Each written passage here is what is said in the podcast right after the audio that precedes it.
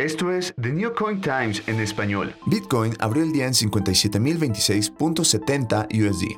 Ethereum abrió el día en 4.061.04 USD. Binance Coin abrió el día en 535.38 USD. Crypto.com Coin abrió el día en 0.5087 USD. Para iniciar. La coin de Crypto.com tuvo un alza en respuesta a su estrategia de marketing.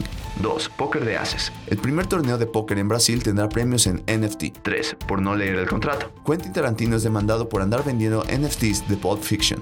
Lo que debes saber. 1. La criptomoneda de Crypto.com sube más de un 4% en 24 horas. Continúa así su tendencia positiva de la semana pasada, cuando experimentó un avance del 52%, pasando de los 0.34 dólares a su precio actual. La moneda no para de crecer y está por todos lados. Sus anuncios con Matt Damon y el haber puesto su nombre en el estadio de Los Ángeles Lakers los tienen en el tope. Dentro de unos años la gente recordará este día y pensará que este fue el momento en que las criptomonedas cruzaron el cosmos hacia el mainstream, ha celebrado Chris Marcelek, CEO y cofundador de Crypto.com, tras conocerse el acuerdo del que hablamos ayer. Cristina Carrascosa, abogada experta en blockchain y criptomonedas, comenta que el exchange de Crypto.com no se diferencia en nada de otros, salvo por el marketing que han elegido hacer, pues todo apunta a que su estrategia no es nada errónea. 2. El cereal más grande de Brasil se une a la moda de estos artículos digitales. El SOP. Nombre del serial que contará con 51 torneos, se jugará desde el próximo 24 de noviembre al 5 de diciembre en San Pablo y habrá un premio garantizado a repartir de 15 millones de reales. La empresa estadounidense NFTC Blockchain Labs fue elegida por el serial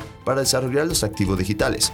Ellos se encargarán del diseño y programación del objetivo digital de colección. Cada activo intangible será único para los jugadores. Esto significa que por primera vez en la historia se repartirán trofeos en dicho formato. Por violar los derechos de autor, Miramax demandó a Tarantino. La productora lo acusa por apropiación de dinero deliberada, premeditada y a corto plazo con sus NFT de Pulp Fiction. Tarantino anunció a inicio de mes planes para tokenizar algunas escenas sin editar y material inédito de su segundo largometraje, la serie de NFT, que incluiría guiones a mano y comentarios exclusivos de Tarantino. Dicha serie estaba planeada para lanzarse en diciembre de este año. Los abogados de Miramax enviaron una carta de cese y desistimiento al director y su equipo, con la intención de bloquear la venta pero al parecer eso no impedirá a Tarantino seguir adelante con sus planes. Este grupo decidió ignorar de manera imprudente, codiciosa e intencional el acuerdo que firmó Quentin en lugar de seguir el claro enfoque legal y ético de simplemente comunicarse con Miramax sobre sus ideas propuestas. Este esfuerzo único devalúa los derechos de NFT sobre Pulp Fiction, que Miramax pretende maximizar a través de un enfoque estratégico e integral,